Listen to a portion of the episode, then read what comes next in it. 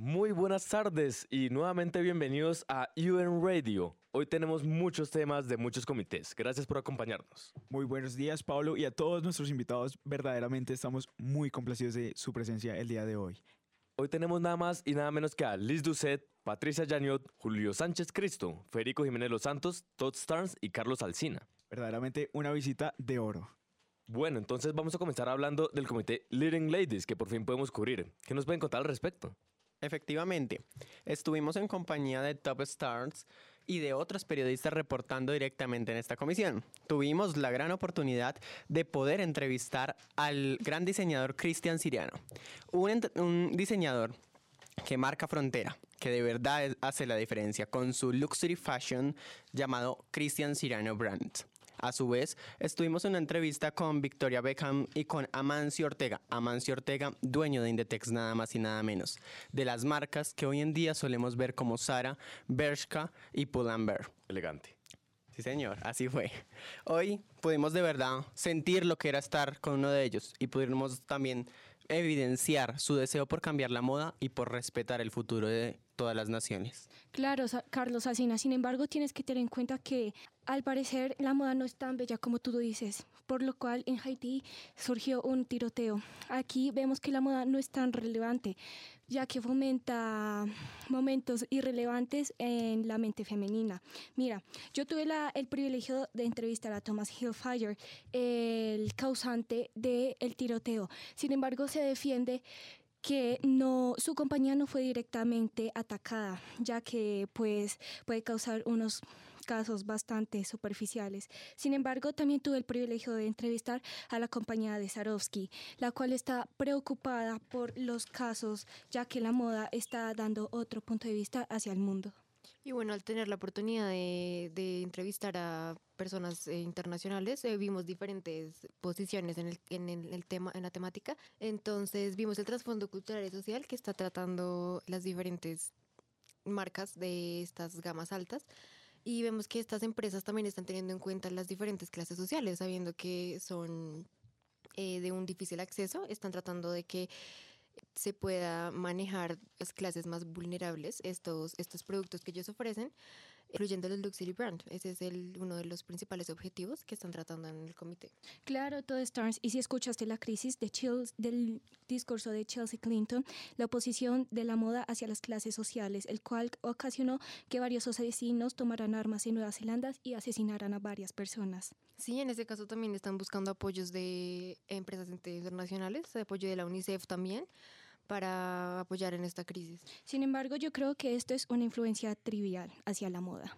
Bueno, aparentemente la moda se incomoda. Además que uno no solo necesita dinero para eso, sino que se podría decir con tristeza que el dinero hace el mundo girar. ¿Qué dices, Carlos? Verdaderamente estoy muy de acuerdo con esa posición. Sin embargo, bueno, eh, creo que ya hemos tocado el tema sobre Leading Ladies. Vamos a tocar ahora el comité sobre Ecofin. ¿Qué nos pueden contar al respecto de Ecofin? ¿Qué ha pasado? Eh, bueno, en Ecofin, ya pues continuando con las intervenciones del día de ayer, los delegados se dividieron en dos bloques y ya empezaron a sacar proyectos de resolución. El primer bloque siguió estando consolidado por Estados Unidos, por eh, Reino Unido, Canadá y Turquía. Un punto fundamental que ellos tocan es la protección de las industrias locales gracias a la inversión extranjera directa. Entonces, lo que ellos quieren es fortalecer la economía interna de Georgia para, para que la inversión que quieren hacer no, no se vea muy afectada. Eh, también Estados Unidos en este orden de ideas eh, quiere tener como un territorio o un estado fortalecido, todo eso también para tener seguridad en la inversión.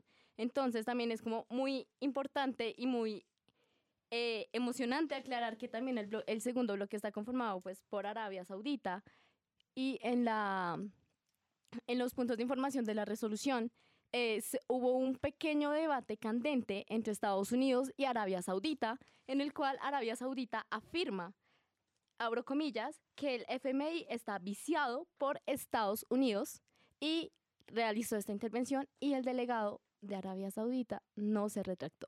Polémico, de verdad, tenso, cada vez más tenso. Sin embargo, yo tengo una pregunta, la verdad. ¿Por qué respetan la soberanía de Georgia al estar de acuerdo con la separación de, de este Estado? Sí, pero lo que pasa es que Georgia está en común acuerdo con Estados Unidos, con la inversión extranjera directa que están realizando dichos estados anteriormente, anteriormente mencionados en cuestión de la inversión directa. Ellos no solamente se quieren enfocar en el interior del estado, sino también en las fronteras y en la región. Si impulsan en la economía en la región, obviamente van a tener como una mayor seguridad de inversión y se va a poder consolidar un, un Estado. Perfecto. Sin embargo, yo escuché que el presidente de Estados Unidos no está de acuerdo con esto. Sin embargo, el, sub, el vicepresidente se contradijo a sí mismo, entonces fue a Osetia del Sur y apoyó su causa. ¿sí? Entonces, ¿a qué va Estados Unidos? Realmente Estados Unidos siempre ha sido totalmente incierto. Total. Entonces es realmente un punto que no te puedo resolver. Claro, es O que sea, sin embargo eso- eso, es como la causa que a mí me preocupa porque, o sea, esa irrelevancia, contradicción que tiene con este tema no va al cabo. Bueno, No, ¿qué y la falta? irrelevancia no solamente es ahí, sino también la vemos en DISEC. DISEC es sorprendente. ¿Cómo inician primero el día de ayer eh, con dos bandos completamente opuestos, empezando por Estados Unidos y China liderándolos, y hoy están completamente unidos, formando un proyecto, un proyecto de ley que debería estar por aparte y que para ellos, en pro, como lo clasifican, se hacen juntos. Claro, Carlos, en ese orden de ideas, en la primera sesión que ellos tocaron, estaban hablando de tener como un pequeño bloque de Alemania, Rusia y Venezuela, pero no sé qué habrá continuado o si habrán logrado ah, sacar un proyecto de resolución como bloque o, o qué más habrá sucedido. También eh, Arabia Saudita en DISEC invitaba a la delegación de China y Estados Unidos a ayudar a la coalición para ayudar. No sé qué piensas, Todd Stars. digamos en DAIC que también tuvimos la oportunidad de estar, vimos mucha participación de Rusia, China, Estados Unidos, Georgia, Venezuela y Reino Unido. Entonces la posición de Georgia también es bastante opuesta, no, no quiere reconocer a Osetia como un estado. Entonces ahí es cuando Estados Unidos está el debate y la contrariedad con Yo- estas... Es que a Georgia Ah. no le conviene reconocer a, Osetia como un estado independiente. No, porque perdía mucho. Sin embargo, yo tuve el privilegio de entrevistar a la delegación de Rusia y claro, está con Osetia por proteger los derechos humanos de esto, porque ellos creen que no tuvieron el privilegio de tener lo mismo que Georgia. Entonces, sin embargo, yo creo que esto es algo bastante... En cuestión, yo- en y yo en ese- económica, eh, Rusia maneja económicamente Osetia del Sur. Entonces, Ah, podemos, exacto. podemos evidenciar que obviamente no solamente es como un conflicto de, bueno, vamos a ayudar en la inversión, vamos a, a- a mejorar eh, la calidad de vida de las personas, eh, mejorar el PIB, sino también es como un conflicto de intereses entre Y esto ha ellos sido dos. Exactamente. histórico, esto ha venido desde bastante tiempo, entonces... Claro, esto ya más o menos desde 1800. Bueno, digamos, ahí complementando todo lo que están diciendo con el cubrimiento que tuvo especial en SOCUM como en legal, se puede ver que Estados Unidos está trabajando con Georgia en todos los comités. Exacto, sí. Sin embargo, las contradicciones sí se presentan entre la posición de Rusia y la posición de China. Y digamos, se vuelve aún más polémica la situación con la crisis que llegó a la Subsecretaría de Naciones Unidas. ¿Qué, ¿Qué fue lo que pasó? O sea, ¿nos puedes ilustrar? Claro, mira, en el Consejo de Seguridad se estaba afirmando, o pues habían ciertas afirmaciones de que el Consejo de Seguridad había bajado un dron entre Georgia y Osetia. No. A esto respondió el Pentágono diciendo que lo veía como una posibilidad de militarizar Georgia, lo que pondría en total desacuerdo las posiciones de cooperación que han estado llevando durante todo el modelo, tanto Georgia como Estados Unidos. Pero esto cada vez se está complicando más.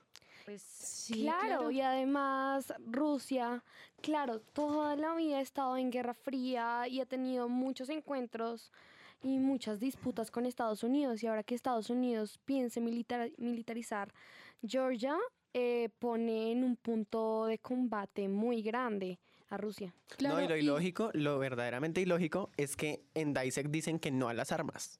Dicen que lo que ellos quieren es quitar las armas, el tráfico de armas, drogas y personas. desmil- desmilitarización. sí. Pero acá lo que está haciendo es totalmente opuesto. Entonces no hay una cohesión entre lo que plantean en un lado y lo que quieren en el otro. También tenemos que tener en cuenta que tanto Rusia, Estados Unidos, China, Reino Unido y me falta otro. bueno, Y otro. y otro, no me acuerdo, son vetos. y nada se hace sin que ellos no lo acepten. Oigan, O Claro, sea, es que no son creen- no potencias mundiales. Exactamente, no creen de que esto puede ser, no sé, una estrategia para desestabilizar aún más la región. O sea, sabiendo de que Exacto, Trump además- salió del Consejo de Seguridad y para que algo salga del Consejo de Seguridad todos deben estar de acuerdo. Y oye, ¿y quién garantiza que los aliados de los que estaban con, con o- o en Georgia se alíen y de, o, sea, hagan lo mismo que está pasando con Georgia, Osetia del Sur, con Rusia? Exacto, digamos, aquí qué está pasando. En Socum, eh, por ejemplo, se hizo una división entre... Se hizo una división en donde ayer estaban trabajando todos en conjunto en pro de los derechos humanos, que es en realidad el tópico fundamental que debemos discutir. Sin embargo, ahorita Rusia O sea, y China decidieron salirse, pero después Estados Unidos decidió aliarse con China. pero- ¿Por qué? Entonces, esto es lo raro, porque Estados Unidos y China tienen un concepto de derechos humanos totalmente distinto y se sabe que hay ciertas alegaciones de violación de derechos humanos por países que están trabajando en conjunto. Además, no solamente eso, están trabajando con países como Azerbaiyán y México.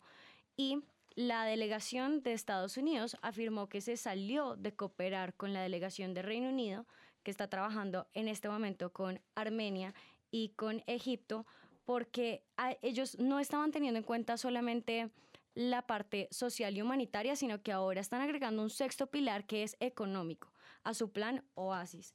Sin embargo, esto es aún más raro.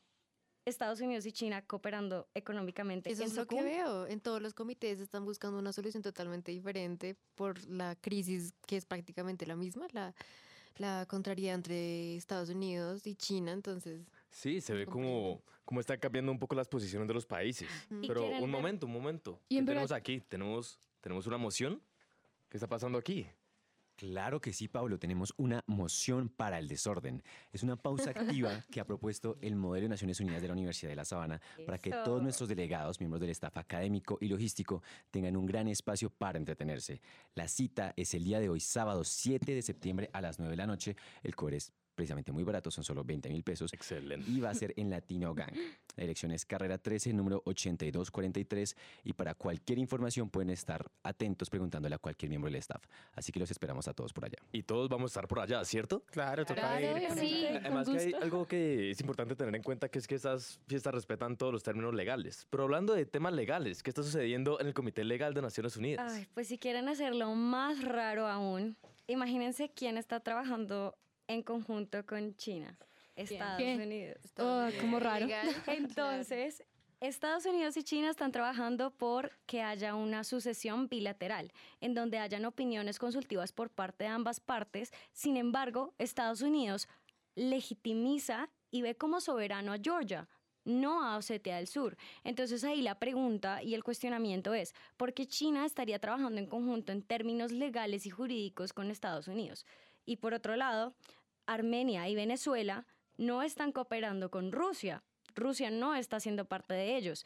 Ellos están trabajando en Surplus, que sería establecer un marco legal para ambos casos.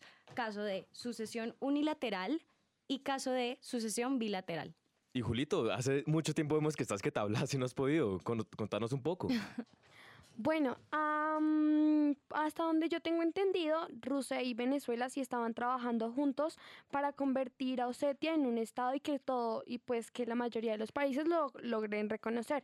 Solamente que en el otro bando hay un bloque también conformado con Estados Unidos y pues Brasil. Mm, Yo tuve la oportunidad de entrevistar a la delegada de Brasil y me dijo que ellos no piensan de mm, tomar eh, a Osetia como un país, sino, claro, eh, es que hay bastantes términos que no cumplen. Por ejemplo, de que su gobierno sí sea osetio, su gobierno es ruso. No solo es eso, sino que también su territorio tiene que tener territorio. Tienen un territorio ocupado, pero es que el territorio no es de ellos, el territorio es de Georgia, entonces no tienen muchas capacidades para convertirse en un país. Bueno, pero ¿qué han manifestado las delegaciones pertenecientes a este comité frente a esa situación? Mira, digamos, algo que a nosotros nos tenía gravemente impactados como periodistas, en especial en conjunto con UN Journal, em, trabajando con The Washington Post y con The New York Times, era que en especial Estados Unidos trata de llegar a acuerdos que no le vayan a perjudicar en otras zonas del mundo donde puede tener alguna injerencia militar, pero al mismo tiempo Rusia y China están velando porque los países no tengan la posibilidad de pedir una, pues de llevar a cabo una sucesión unilateral en donde serían reconocidos como Estado independientemente. Y me parece a mí que es más que todo por las posibles consecuencias que puede tener con Rusia, teniendo en cuenta en varias partes que tiene en su territorio que están siendo discutidas más que todo por problemas étnicos. Y en cuanto a mm, la posible intervención militar de Estados Unidos en Georgia, lo que contestó la delegación de Estados Unidos de legal fue que no sentaría bases en este momento para entrar militarmente a Georgia, a excepción de que se incumplan ciertos principios y parámetros que están en este momento discutiéndose en comité. Entonces todo puede estar a cambio de cambiar, a punto de cambiar. Todo está a punto de cambiar, tú lo has dicho. Además, es como si Estados Unidos estuviera de moda. ¿no? Sí, la totalmente, estuviera sí. de moda. Sí. Terrible. Pero bueno, hablando de Estados Unidos, ¿qué sabemos del Departamento Nacional del Tesoro? Claro que sí, si bien estamos viendo que Estados Unidos está teniendo un gran impacto internacional en todos estos comités, en todas estas problemáticas, ellos también están teniendo unas, unos pequeños conflictos internos en el aspecto de gasto, de gasto público. Uno de los lemas o de los mayores lemas que están utilizando es gasto público para una gran América, siguiendo la línea que tiene Donald Trump, que es América para los americanos. Entonces, en este orden de ideas, ellos están hablando de eh, variables de importaciones, de gasto. Hay, hay un- una directiva eh, que yo precisamente estaba en el momento en que estaban votándola y era a la tierra del, del olvido y era el aumento de producción Gran de canción. metales. La Exacto. canción, Gran sí. canción, la Eh, Tierra Los del nombres de las directivas son, no sé, creo que como que le quedan o no le quedan. No sé, o Fantásticos, sea, un me poco de encantan, me ambas. encantan, exacto.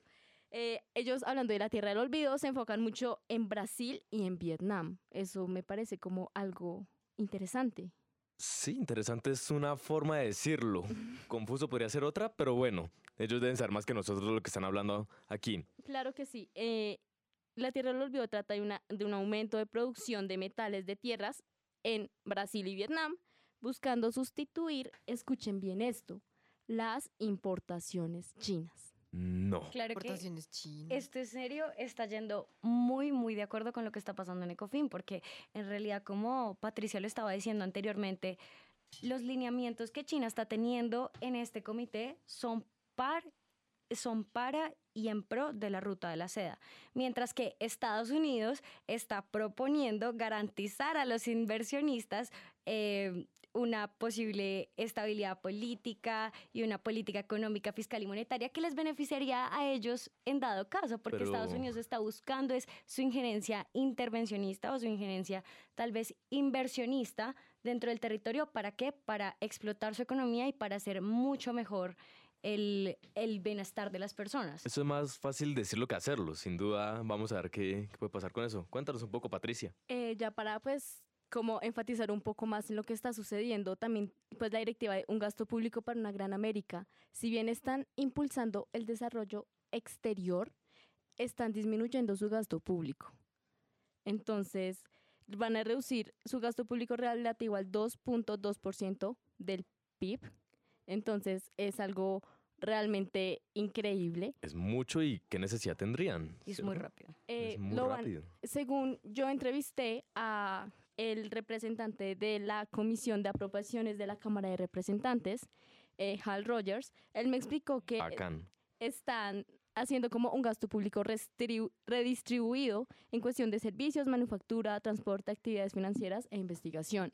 Pero no lo pueden redistribuir, o sea, es algo súper contradictorio porque cómo van a redistribuir algo que están disminuyendo. De verdad que las noticias no paran, esto cada vez se pone mejor, pero lastimosamente nosotros sí debemos parar. Gracias por escucharnos en esta primera vez de el podcast del sábado. Bueno, muchísimas gracias a todos los invitados. Verdaderamente quedamos muy complacidos con su asistencia. Son inmensas y son verdaderamente muy polémicas todas las noticias, pero bueno, aquí seguiremos eh, presentando todas las noticias que sucedan en estos comités. Sin duda alguna lo seguiremos viendo, empezando por esta noche en Moción para el Desorden. Muchas gracias por escucharnos y quédese para escuchar aún más de Munus 2019 en UN Radio.